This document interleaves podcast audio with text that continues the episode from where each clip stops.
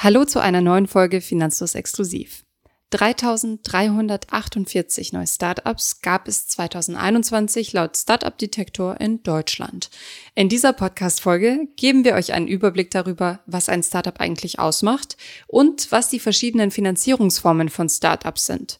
Außerdem spreche ich mit einer jungen Gründerin, die aus erster Hand berichtet, wie die Finanzierung ihres Startups läuft und wir klären, wie ihr in Startups investieren könnt, was die Vor- und Nachteile davon sind. Viel Spaß beim Zuhören.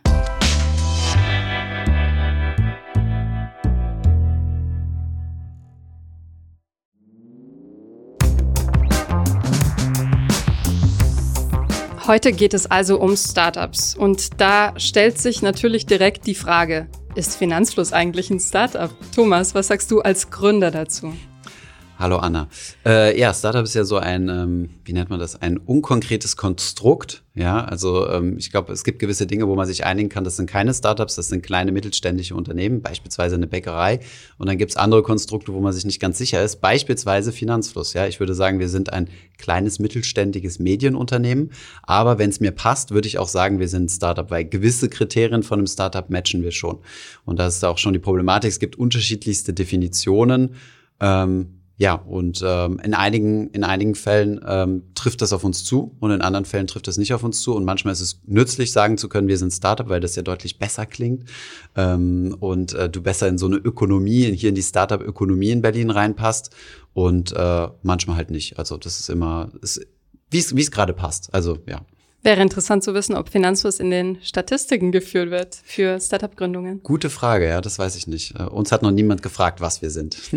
okay, also kommen wir zur Definition erstmal zum Wort selbst. To start up heißt gründen bzw. in Gang setzen auf Englisch. Und in der Regel bezeichnet man damit Unternehmen, die zehn Jahre alt oder jünger sind.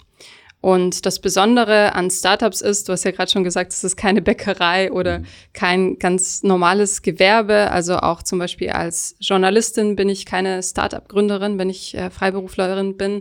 Ähm, das Startup ist eine Unternehmensgründung mit einer innovativen Geschäftsidee, also mhm. etwas, was es vorher idealerweise noch nicht gab, zumindest nicht in dieser Form, und mit einem hohen Wachstumspotenzial, also mit einer Skalierbarkeit. Den Begriff habt ihr bestimmt schon mal gehört. Genau. Das heißt, wenn wir mit Leuten reden, würden wir das natürlich für uns beanspruchen und sagen, bei uns ist natürlich gigantisches Wachstumspotenzial, weil das natürlich immer besser klingt. Ja. Startups wollen einen direkten Impact haben normalerweise. Das heißt, sie wollen eine Branche übernehmen oder disrupten, um nochmal beim Startup-Sprech zu landen. Das heißt, sozusagen eine Branche für sich vereinnahmen. Dann habe ich noch eine Definition für euch rausgesucht. Eric Ries, Autor und Begründer der Lean Startup Methode, bezeichnet Startups als eine menschliche Institution, die ein neues Produkt oder eine neue Dienstleistung in einem Umfeld extremer Ungewissheit entwickelt. Das genau. heißt, es gehört ein Risiko dazu gerade im Startup-Umfeld ist Eric Ries ja so ein äh, gigantisches Idol, äh, weil er sehr viele Bücher zu diesem Thema geschrieben hat und das bekannteste ist ja The Lean Startup Method. Und ähm, da charakterisiert er, also das finde ich eigentlich eine gute Definition von Startup, weil das implizit auch bedeutet, dass es eine Firma ist, die auch ihr Geschäftsmodell noch viel ändern kann. Also Startups fangen ja meistens in eine Richtung an, machen irgendwas und stellen dann fest, ah ja, in eine andere Richtung gibt es viel mehr Potenzial. Das nennt man dann so einen Pivot. Gute Definition für ein Startup. Auch Feld von hoher Ungewissheit. Bleiben wir wieder bei unserer Bäckerei. Die Bäckerei wird nicht heute, äh, wird nicht morgen sich dazu entscheiden, doch Metzger zu werden. Und die Bäckerei ist auch nicht in einem Umfeld extremer Ungewissheit, weil ähm, die Produkte sind ja bekannt. Man kann vorher den Markt ein bisschen prüfen und weiß, na gut, wie viel wohnen, wie viele Menschen wohnen in dieser Gegend. Genau, also das nur mal so als kleine, kleine Abtrennung. Noch zu guter Letzt, ein Faktor, der ein Startup zu einem Startup macht, ist, dass es noch nicht an der Börse gelistet ist oder noch nicht übernommen worden ist. Meistens stehen Startups am Anfang auch noch keine großen finanziellen Mittel zur Verfügung. Das heißt, sie müssen Kapital beschaffen. Oft aus der eigenen Reihe, aber auch von Investoren. Dazu kommen wir später noch diese, diese Nicht-Börsenlistung, also ähm, Firmen, die mal als Startup gestartet sind, versuchen diese Startup-DNA so viel wie möglich, so lange wie möglich mit sich zu schleifen, bis es nicht mehr geht. Äh, bestes Beispiel Arno, der ja bei TransferWise gearbeitet hat. Die sind ja quasi ein klassisches Startup gefundet, in einem Feld von hoher Unsicherheit und so weiter. Und die sind ja jetzt auch an der Börse gelistet. Und Arno meinte, äh, mittlerweile ist das ein Konzern. Aber die, wenn du die Gründer fragen würdest, würden die dir definitiv sagen, dass sie sich als Startup sehen, trotz Börsenlistung. Also da sieht man halt, wie dehnbar diese Definitionen sind. Ja, ich hatte tatsächlich bei der Recherche Recherche auch gesehen, dass manche ähm, die Startup-Kultur mit in die Definition nehmen. Mhm. Lean Work, also dass man schnell arbeitet, dass man viele Ideen ausprobiert, dann wieder wegwirft. Mhm. Das erinnert mich übrigens an Finanzfluss, was ich gut ah, ja. finde, weil wir sehr ähm, weil viel wegwerfen, viel produzieren, nein, nein, viel ausprobieren und so auch die beste Lösung finden. Und mich erinnert das auch an WeWork, mhm. weil wir ja neulich eine Folge dazu aufgenommen haben, die auch sehr diesen Spirit gelebt haben ja. und mittlerweile auch gelistet sind. Das stimmt. Echt, haben die es geschafft? Okay. Nach, ja, nach vielen ja, Jahren. Durch ein Spec. Ah, okay. Noch zu zwei Begriffen, die ihr vielleicht schon mal gehört habt, und zwar, was ist ein Unicorn? Ein Unicorn ist ein Startup, das mit einer Milliarde Dollar oder mehr durch Investoren bewertet ist. Und ein Zebra, das ist ein Startup, das mehr auf nachhaltiges als auf schnelles Wachstum setzt. Ein Zebra setzt auf Kooperation statt auf Disruption, also eher dafür, den Markt so sanft zu erobern. Ähm, ein Beispiel dafür ist die Tomorrow Bank. Mhm. Mit deren Funding bin ich überhaupt nicht einverstanden. Also da wurde einiges an Crowdfunding rausgebracht. Aber das ist nochmal ein anderes Thema, haben wir ja schon ein paar Artikel zugeschrieben. Ähm, genau, dann gibt es übrigens auch noch ein Dekakorn, das sind 10 Milliarden und ich glaube sogar noch ein, ein 100 Milliarden, ein Ausdruck für 100 Milliarden, das kenne ich aber gerade nicht mehr. Okay. Genauso wie die Frage, was ein Startup ist, ist auch die Frage, was ist nicht mehr ein Startup, ein bisschen schwierig zu beantworten. Das kann man nicht eindeutig abgrenzen, aber als Richtwert, wie gesagt, diese zehn Jahre, in denen sich ein Unternehmen etabliert hat, wenn immer mehr Mitarbeitende sind, ähm, eine Entwicklung in der Unternehmenskultur vorhanden ist. Also wenn es eher ein einen Konzerncharakter erhält, auch mit mehr ein etabliertes Struktur. Geschäft auch. Ne? Mhm, genau. Schauen wir jetzt mal in die Statistik. Wie viele Startups gibt es weltweit und in Deutschland? 2021 gab es laut der Firma Startup Detector, also Analyse von dieser Firma, 3348 neue Startups, äh, die gegründet wurden. Die Zahl der Startups wird auch von der KfW, also der Deutschen äh, Kreditanstalt für Wiederaufbau, auf 47.000 geschätzt im Jahr 2020. Und drei von zehn, also rund 30 Prozent der Startups, werden bei uns in Deutschland in Berlin oder München gegründet, obwohl ja, die nur sechs Prozent der deutschen Bevölkerung in diesen beiden Städten leben. Das ist äh, ziemlich äh, markant. Das ist mir aber auch schon aufgefallen, dass es da diese beiden Hubs gibt. Es gibt so Team Berlin, es gibt Team München und dazwischen gibt es ja ziemlich wenige Startups. Was ist der Unterschied? der Unterschied ist äh, überwiegend eine kulturelle Sache, glaube ich. Also so wie ich das mitbekommen habe. Klar gibt es da Kooperationen und zum Beispiel so gigantische Startups wie, weiß gar nicht, ob man die noch als Startup bezeichnen kann, aber Scalable Capital, ähm, die in München gestartet sind, haben jetzt auch Entwicklerteams in Berlin. Also der Übergang ist da fließend, aber ich glaube, die Kultur ist äh, ein bisschen anders, würde ich jetzt mal sagen. So wie zwischen den Städten auch an sich. Eine interessante Statistik, die ich noch gefunden habe, ist, dass über 80 Prozent der Startups in Deutschland innerhalb der ersten drei Jahre scheitern. Denn Startup, wie gesagt, das heißt erstmal starten und ähm, dann schauen, wohin es geht. Nicht alle schaffen es. Und das Investitionsvolumen in Startups erreichte 2021 einen Rekord, also während der Pandemie noch, äh, mit 17,4 Milliarden Euro laut EY Startup Barometer. 80 Prozent Quote ist natürlich schon enorm und später, wenn wir darüber sprechen, wie man darin investieren kann und ob das überhaupt sinnvoll ist, sollte man die Zahl auf jeden Fall im Hinterkopf behalten. Ja, und was das Funding, also die Finanzierung von Startups in Deutschland angeht, fand ich auch interessant zu bemerken, dass 2021 41 Prozent der Investments für deutsche Startups aus den USA kamen, also ausländisches Kapital. Und bei Finanzierungsrunden, die sehr groß waren, also ab 100 Millionen Euro, waren es sogar 54 Prozent. Hm. Schauen wir uns die Startups mal, die Startup-Verteilung weltweit an. Also zunächst mal die Verteilung der Unicorns. Also wir erinnern uns die Unternehmen, die über eine Milliarde wert sind. Wo bemerkt, diese Bewertung muss nicht konstant sein. Also ähm, es kann auch sein, dass es einige Unternehmen gibt, die jetzt wieder unter diese Grenze fallen. Aber schauen wir uns mal die Verteilung an. Die meisten sitzen tatsächlich in den USA mit ähm, derzeit 487 Unicorns. Also die Zahlen sind alle Stand 2021, also letzten Jahres. In China, äh, China ist auf Platz zwei mit 301, Indien mit 54, Vereinigtes Königreich mit 39, Deutschland 26 Unicorns. Das hat sich auch ziemlich äh, zum Positiven entwickelt, weil früher gab es da noch gar nicht so viele. Und äh, in Frankreich 19. Auch wie gesagt, hier nochmal Disclaimer, kommt immer auf die Definition an, wie man das äh, definiert. Ja, in absoluten Zahlen gibt es laut einer Statistik die meisten Startups in den USA, also nicht nur die meisten Unicorns, sondern logischerweise auch die meisten Startups per se. Und mögliche Gründe dafür sind zum einen natürlich die riesige Größe dieses äh, Landes, aber auch das Risikokapital in den USA lockerer sitzt als in Deutschland zum Beispiel und in Asien genauso. Mhm. Es sind natürlich größere äh, Venture Capital Firmen, die dort aktiv sind, aber auch in Deutschland haben wir ziemlich gute Venture Capital Fonds. Und was man natürlich wissen muss, ist, dass auch, ähm, also dass diese Fonds nicht nur rein US-amerikanisches Geld haben, weil die werden ja auch wiederum finanziert von den sogenannten LPs, Limited Partners. Das sind diejenigen, die dann in diese Fonds investieren. Und das können natürlich auch europäische Player sein, die dort rein investieren. Wenn wir auf die Branchenverteilung schauen, dann ist es so, dass weltweit von den Startups, die als Startups gelistet werden, KI und Big Data den größten Anteil an Venture Capital finanzierten Startups ausmachen. Das heißt rund ein Viertel. Fintech, Biowissenschaften und Robotics folgen mit je ungefähr 10 Prozent.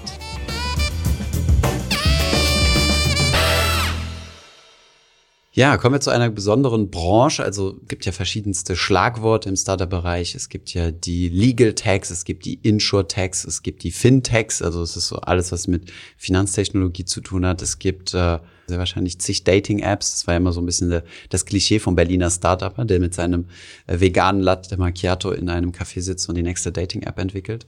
Gab es mal solche viralen Dinge. Und äh, ja, wir wollten einen kleinen Fokus auf das Thema Fintech machen, weil das natürlich der Bereich ist, äh, in dem wir am meisten unterwegs sind. Oder das ist ja so ein bisschen das, das Becken, in dem wir mitschwimmen, in Anführungszeichen. Und äh, Fintech steht für Finanztechnologie. Also im Endeffekt geht es nur darum, die Finanzbranche effizienter zu machen, zu digitalisieren. Und äh, ja, die bekanntesten Namen in dem Bereich sind sehr wahrscheinlich N26 als eines der ältesten Fintechs in Deutschland. Äh, Trade Republic Scalable Capital haben wir ja ja, mehrfach schon mal, also ihr wisst sehr wahrscheinlich, was die machen. Im Hintergrund gibt es einen riesen Fintech, die heißt äh, die Solaris Bank, die also quasi Banking as a Service anbietet und so weiter. Also da gibt es äh, jede Menge ähm, Unternehmen in dem Bereich. Ja, Bereiche, in denen die arbeiten, sind ähm, also nicht nur Anlagetools, sondern auch das Kreditgeschäft, digitale Zahlungen, Versicherungen. Ähm, die Fintech-Branche wächst sehr stark durch Startups und viele haben noch keine oder haben eben keine Bankenlizenz.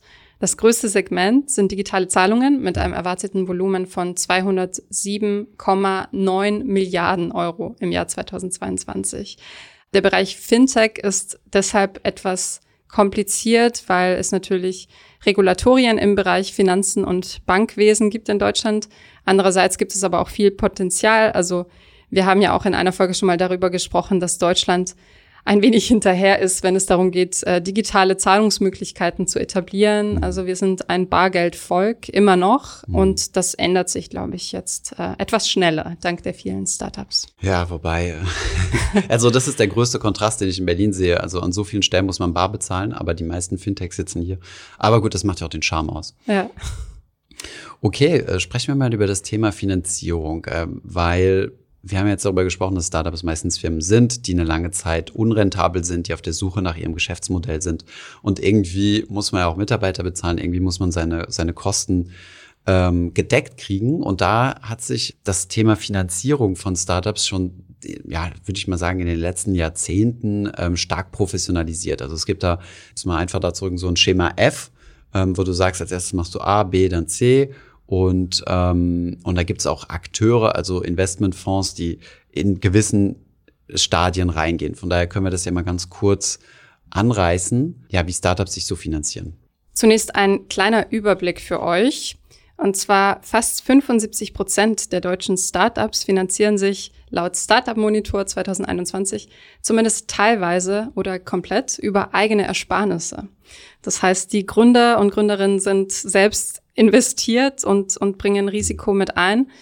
Ähm, dann gibt es nochmal 43,2 Prozent, die staatliche Fördermittel erhalten. Also auch diese Möglichkeit gibt es natürlich.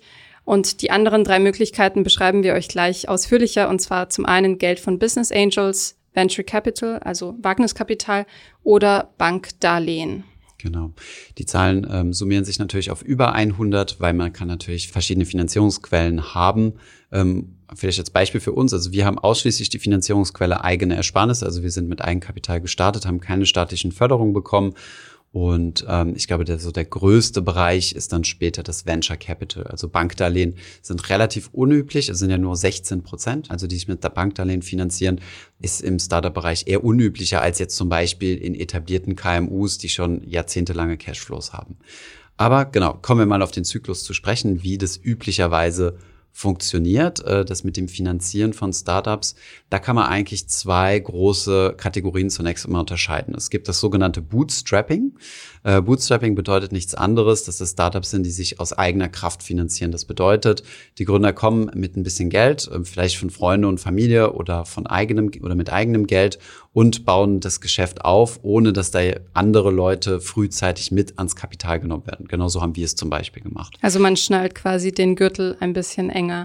Ja, beziehungsweise es kommt auch darauf an, was es für Firmen sind. Also unsere Firma in Anführungszeichen ist ja gestartet im Nebenberuf. Das heißt, wir konnten uns ja erstmal äh, einen Cashflow aufbauen, womit wir Geld verdient haben, um damit zu starten. Dann gibt es wiederum Geschäftsmodelle, die eine sehr, sehr lange Vorlaufphase haben. Typischerweise zum Beispiel diese Flugtaxen, Lilium da, sind, da ist ja eine jahrzehntelange, oder Jahrzehnte vielleicht nicht, also hoffentlich nicht für die, aber eine sehr, sehr lange Entwicklungsphase und es gibt kein einziges Produkt, was schon da ist.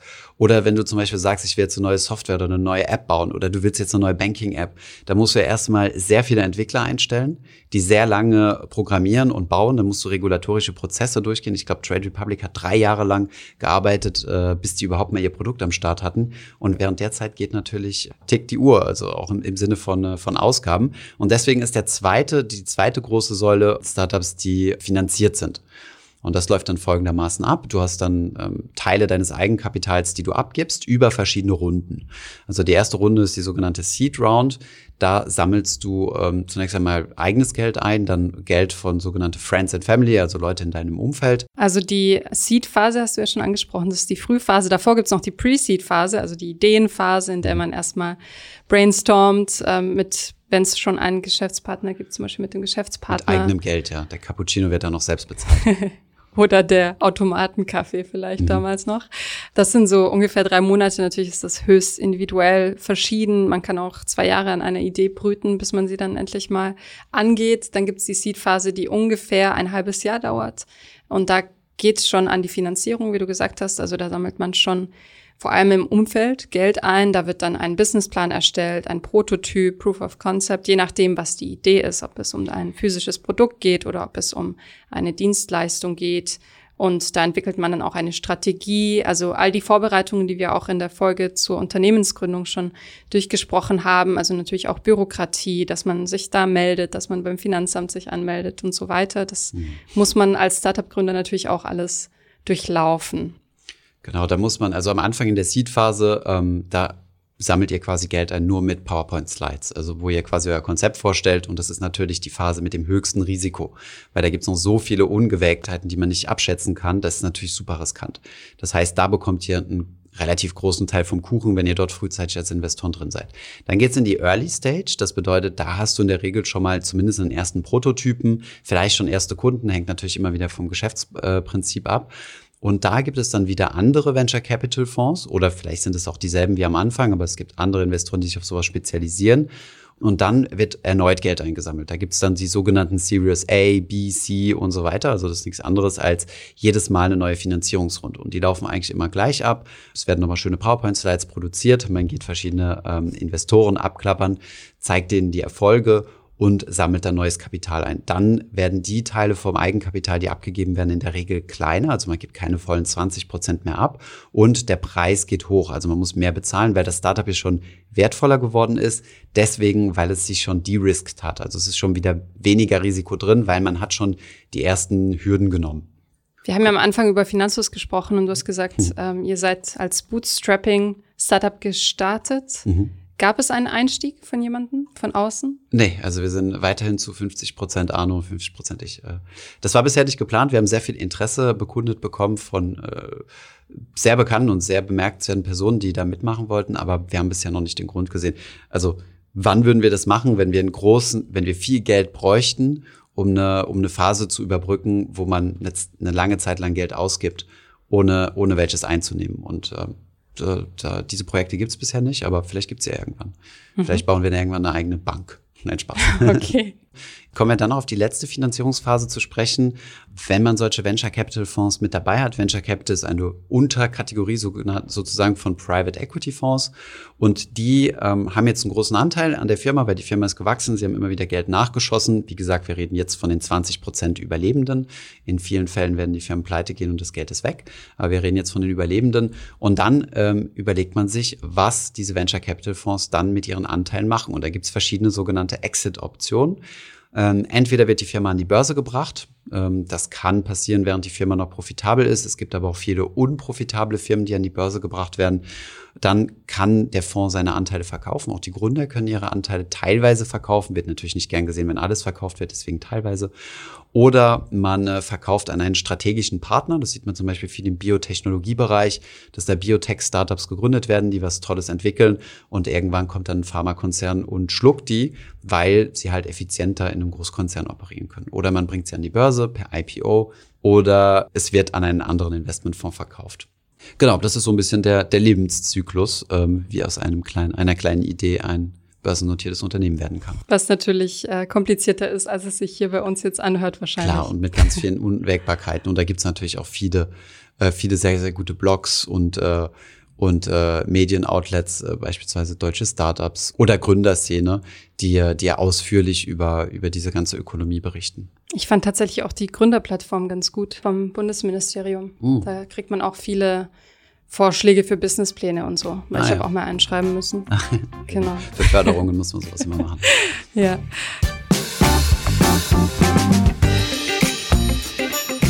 Und jetzt kommen wir zu unserem Interview. Ich habe mit Jennifer Fahn gesprochen. Sie hat das Startup Passion Fruit gegründet.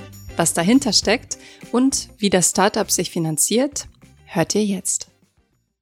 Hi Jennifer. Hi Anna, schön, äh, dass ich hier sein darf. Danke. Du hast mit anderen zusammen das Startup Passion Fruit gegründet. Erzähl mal, was macht ihr? Passion Fruit ist ein Operating System, was sowohl Creatoren als, also Content Creatoren als auch Medienunternehmen hilft, sowohl zu monetarisieren. Das heißt, wenn du zum Beispiel Sponsoren für deinen Podcast hast oder äh, für dein Newsletter, dass wir dabei helfen, wirklich den ganzen Prozess zu streamline, alles an einem Ort zu managen. Wir kümmern uns um die Abrechnung, dass du auch bezahlt wirst. Klingt sehr gut und wie du sagst, wir sind eigentlich auch Zielgruppe mit unserem Podcast. Deshalb bin ich sehr gespannt, wie sich das entwickelt. Du hast vorher, habe ich gelesen, auf der Investorenseite gearbeitet, also im Bereich Venture Capital. Warum hast du die Seiten gewechselt?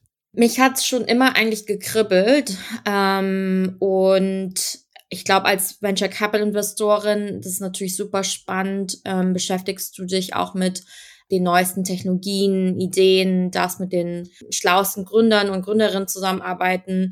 Äh, am Ende des Tages bist du aber natürlich trotzdem im, im Beifahrersitz und, und sitzt nicht quasi ähm, ne, auf dem eigentlichen Fahrersitz.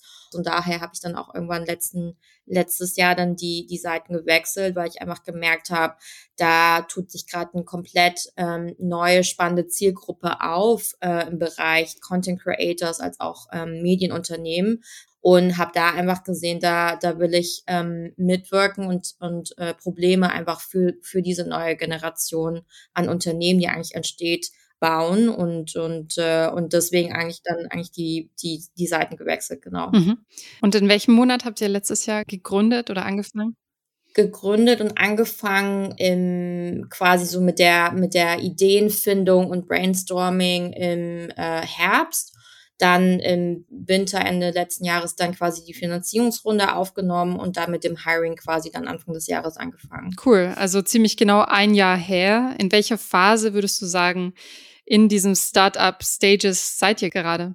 Also wir sind auf jeden Fall natürlich Early Stage und haben in der ersten Phase oder Runde quasi äh, eine Pre-Seed-Finanzierung, nennt man das, aufgenommen. Das bedeutet, das ist eigentlich so die allererste Finanzierungsrunde, die du in, in deinem Startup-Lebenszyklus dann, dann aufnimmst. Das heißt, aktuell sind wir in der Pre-Seed-Phase, genau. Und wie finanziert ihr euch? Also welche Art von Finanzierung habt ihr bisher eingesammelt und wie viel? Wir haben dann ähm, genau im Dezember ähm, Pre-Seed-Finanzierung in Höhe von drei Millionen aufgenommen und das ist eine Mischung eigentlich gewesen, vor allem aus Venture Capital Geld äh, von äh, Creandum, äh, genau einer der VC-Funds, die unter anderem investiert haben in Unternehmen wie Spotify. Und dann war uns aber auch nochmal wichtig, dass wir da auch eine diverse Angel-Investoren-Basis auch äh, aufnehmen. Das heißt, wir haben 30 Prozent unserer Angel-Investoren sind tatsächlich Creator selbst.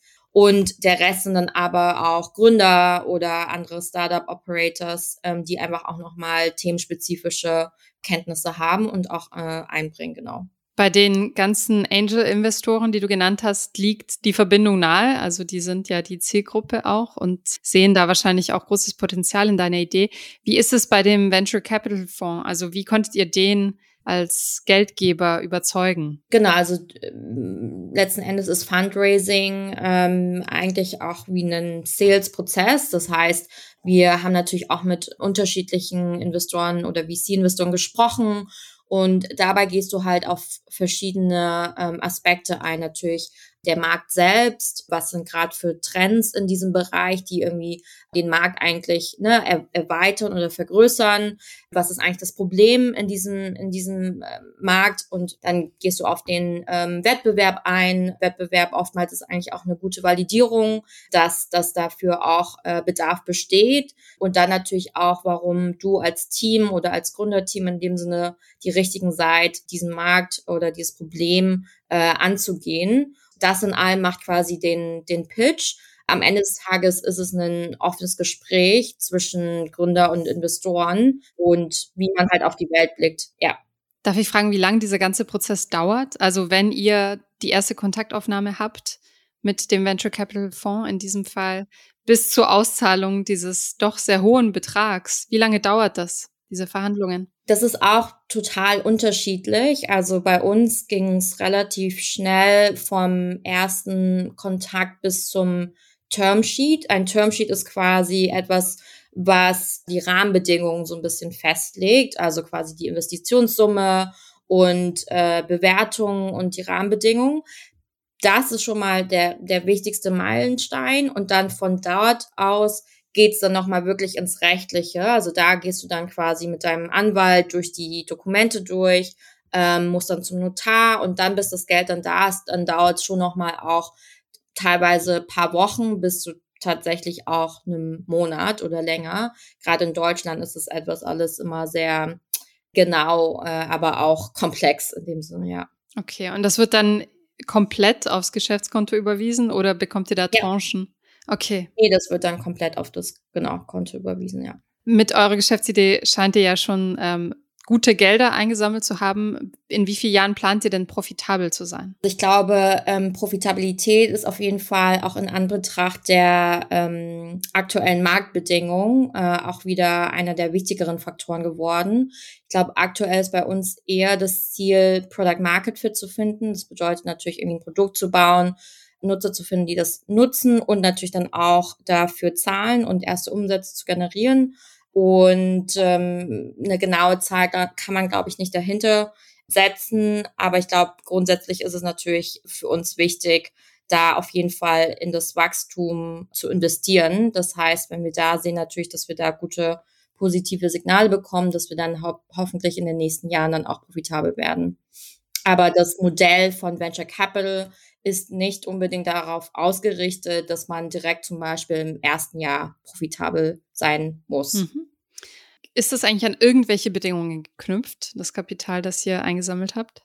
Also es ist keine Bedingung, sondern eher ähm, die Erwartung, dass man da natürlich das nächste große ähm, Unicorn baut und in dem Sinne natürlich dann auch die Renditeerwartungen, die da so ein Venture Capital Fund hat, in der Hoffnung dann den auch zurückbringt. Aber es gibt in dem Sinne ähm, keine ja, Bedingungen, die dann irgendwie Konsequenzen haben, wenn wir halt, wenn wir jetzt nicht das, äh, das, das nächste Unicorn bauen. Das heißt, die Erwartungen sind natürlich da und das ist auch, warum wir Venture Capital auch aufgenommen haben. Aber es gibt keine quartalsweise oder jährlichen, äh, in dem Sinne, KPIs, von den Investoren, sondern die werden von uns aktuell selbst gesetzt und natürlich äh, abgestimmt mit den Investoren, ja. Mhm. Und es gibt wahrscheinlich eine Beteiligung von Investorenseite, oder? Genau, ja. Der, der ganze Sinn und Zweck von dem Investment ist ist da natürlich ähm, genau gegen Anteile quasi da in, in Passion Fruit zu investieren, ja. Darf ich fragen, wie viel Anteil ihr rausgegeben habt? Mm, da können wir leider nicht darüber ja, äh, öffentlich sprechen. Kein Problem. Letzte zwei Fragen. Was sollte ich unbedingt wissen, bevor ich selbst ein Startup gründe? Ich glaube, ehrlicherweise tut es manchmal ganz, glaube ich, den Unternehmern gut, dass sie gar nicht so viel, dass sie nicht wissen, was, was alles an Challenges eigentlich auf einen zukommen kann. Ich glaube, so ein bisschen Optimismus und Naivität ist wahrscheinlich auch gut, äh, weil sonst, wenn man sich dessen bewusst ist, würde man vielleicht nie diese Reise antreten. Deswegen ist es eigentlich, glaube ich, ganz gut, nicht komplett blind natürlich reinzugehen. Also du musst dir schon über die Verantwortung, die Unsicherheit, den Druck, ähm, genau, da natürlich auch ein realistisches Bild dir klar machen. Aber ich glaube, das Schöne, aber auch das Schwierige an der ganzen Unternehmerreise ist halt, dass man Sachen nicht unbedingt ja äh, schon vorher äh, wissen kann, was was da alles auf einen zukommt. Das ist schön äh, zusammengefasst, dieses Gefühlschaos, das wahrscheinlich da ja. mit einhergeht. Was ist dein Tipp für Zuhörerinnen und Zuhörer, die in Startups investieren wollen? Ja, also ich glaube, das eine ist auf jeden Fall natürlich dein, also wie auch äh, in anderen Bereichen, also nicht nur Startups selbst, das Portfolio natürlich zu diversifizieren und nicht alles natürlich in ein, in, in, in einen Korb zu stecken. Das zweite ist, dass natürlich Startups, das muss man sich schon ähm, dessen bewusst sein, einfach die risikobehaftetste Anlageklasse ist. Das heißt, du musst auch ja davon ausgehen können, dass du auch einfach wirklich Zero zurückbekommst.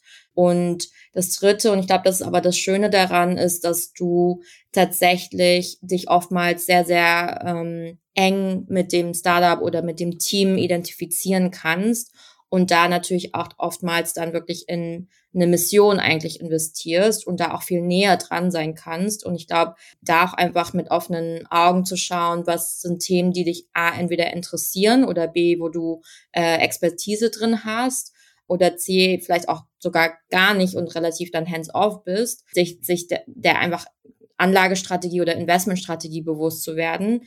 Ähm, das ist natürlich wichtig vorab. Genau, also ich glaube, das sind so die drei Sachen, die ich, die ich mitgeben würde. Also für alle künftigen Business Angels interessant, ja. sich das zu merken.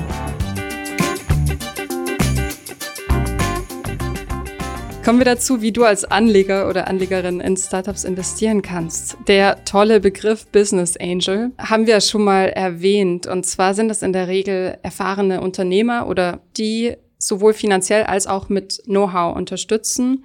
Die übliche Investitionssumme geht bei, sagen wir mal, 10.000 los bis 100.000 mhm. nach oben offen. Der Vorteil für Startup-Gründer ist, dass durch einen Business Angel eben auch Know-how und so eine Art Mentorship ins Unternehmen kommt. In manchen Fällen wird dann aber auch eine Mitspracherecht vereinbart mit den Gründern. Also das ist eine eher persönliche Art der Finanzierung mit persönlicher Beziehung. Thomas, du bist auch Business Angel, habe ich gehört.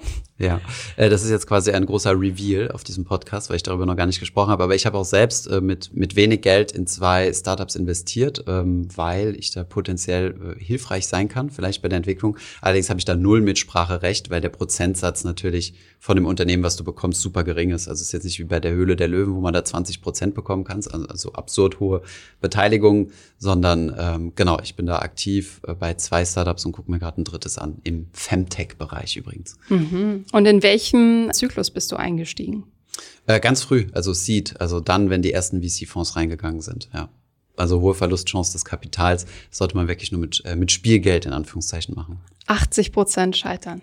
Mhm, ja, danke, das ist Dann das Crowd-Investing, das ja ein bisschen ähm, ja, für die Allgemeinheit leichter zu erzielen ist? Hm. Es gibt ja verschiedene Formen von Crowdfinanzierung, also Crowdinvesting, Crowdlending. Haben wir schon mal was Ausführliches dazu geschrieben. Ich werde sehr, sehr vorsichtig, äh, sowas zu machen. Wie funktioniert das?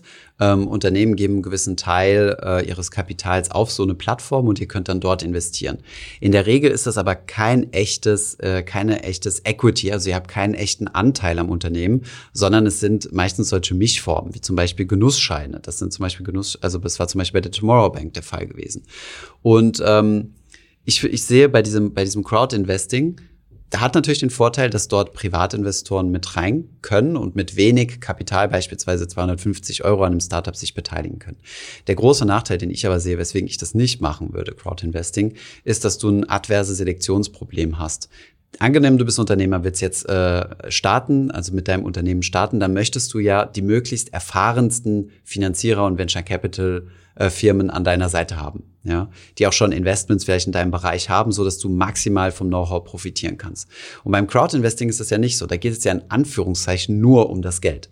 Das bedeutet, beim Crowdinvesting wirst du vor allem die Firmen finden, die keine gute Venture Capital Finanzierung gefunden haben. Und deswegen ist es eine adverse Selektion. Das heißt, du hast hier, um es mal ganz platt zu sprechen, mehr qualitativ minderwertige Startups und Ideen als in Portfolios von Venture Capital Firmen. Von daher wäre ich da sehr, sehr vorsichtig. Und man kann nicht die Returns von Venture Capital Firmen nehmen und copy-pasten und sagen, das werde ich jetzt mit meinem Crowd-Investing machen. Das vielleicht nochmal als ganz wichtige, ganz wichtige Anmerkung. Dann gibt es das Ganze noch als Crowd-Lending, vielleicht ganz kurz. Lending ist, wenn es nicht um Eigenkapital geht, sondern ihr leiht dort Geld und bekommt dafür einen Zinssatz. Ja, ist auch eine interessante Alternative. Allerdings wäre ich auch da vorsichtig, ob die Zinsen marktgerecht sind. Ich vermute mal, wenn Banken gleiche Projekte finanzieren würden, würden sie viel höhere Zinssätze verlangen. Hm. Stichwort P2P. P2P-Kredite, genau, und äh, auch andere Konstrukte. Dann gibt es noch die Venture Capital Fonds, also Wagniskapital oder Risikokapitalfonds. Das ist eine Unterform von Private Equity, also privatem Beteiligungskapital. Die spezialisieren sich auf die Beteiligung an Startup. Je nach Fonds haben die sich dann meist auch auf eine Phase spezialisiert, also zum Beispiel auf die Seed Phase oder auf die Later Stage und ähm, auf bestimmte Branchen, damit du als Anleger auch einen Überblick hast, worin du da investierst. Denn in der Regel ist die Mindestinvestitionssumme oft 5000 Euro oder sogar mehr. Das heißt, das ist nicht mehr ganz so allgemein zugänglich. Und hier gibt es oft hohe Gebühren, also teilweise über 10 Prozent. Denn Venture Capital Fonds sind aktiv gemanagte Fonds. Das heißt, es gibt einen Ausgabeaufschlag und ihr müsst eben auch die Menschen bezahlen, die das für euch hm. managen. Ja, kommt immer darauf an, welche Fonds es sich handelt. Also die meisten sind gar nicht zugänglich. Die meisten Private Equity Fonds im Allgemeinen sind nur für professionelle oder sogenannte semi-professionelle Anleger zugänglich. Und es gibt jetzt mehr und mehr Konstrukte, wie du sagtest, wo man rein kann, also auch mit sehr kleinen Einstiegsgrößen, also jetzt im Vergleich von 5000 Euro. Üblicherweise musst du aber mehrere hunderttausend Euro mitbringen, um in solche Fonds einsteigen zu können.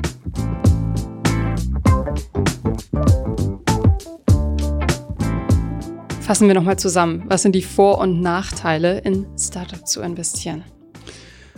Genau, also die Vorteile sind zunächst einmal, dass du da eine mögliche potenzielle Rendite hast. Ähm, gerade wenn du im privaten Umfeld investierst, hast du aber auch eine sogenannte, also eine emotionale Rendite, würde ich jetzt mal, würde ich jetzt mal behaupten, ähm, dass du quasi äh, Themen unterstützt und und und ja einfach dein Know-how mit ein äh, einfließen lässt. Und ähm, du kannst natürlich spannende Projekte unterstützen. Ja, äh, über das Crowdinvesting ist der Einstieg zunächst einmal relativ, äh, relativ einfach. Als Nachteile würde ich auf jeden Fall aufzählen, die 80 Prozent, von denen wir schon gesprochen haben. Das heißt, man muss davon ausgehen, dass ein Großteil der Investments rein statistisch pleite gehen wird. Und ähm, dass du die Problematik von einer adversen Selektion hast. Das bedeutet, ähm, dass du quasi eher an die schlechteren Startups rankommst. Also gerade wenn du über solche Crowdfunding-Dinge rangehst. Das sollte man nicht vergessen. Und ähm, das macht Startup Investment für mich auch ehrlich gesagt für eine breite Masse eher unattraktiv aus reinem Risikoblickwinkel. Ähm, und das sollte man wirklich nur mit einem sehr, sehr, sehr kleinen Teil seines Vermögens machen. Außer ihr seid wirklich Experten. Und da könnt ihr dann sehr, sehr wertvollen Beitrag leisten, dass die Firma erfolgreich wird. Und äh, dann kann es sich natürlich lohnen, dort sich äh, unternehmerisch zu beteiligen. Ich finde, Startups sind mehr als nur renditegetriebene Unternehmen, sondern es geht da wirklich um Ideen, darum, was zu verändern. Und wir hoffen, wir haben euch einen guten Einblick darin gegeben, wie der Aufbau eines solchen Startups abläuft und wie viele es davon eigentlich in Deutschland gibt. Genau, ihr findet die Quellen in den Show Notes. Vielen Dank fürs Zuhören und bis zum nächsten Mal. Bis zum nächsten Mal.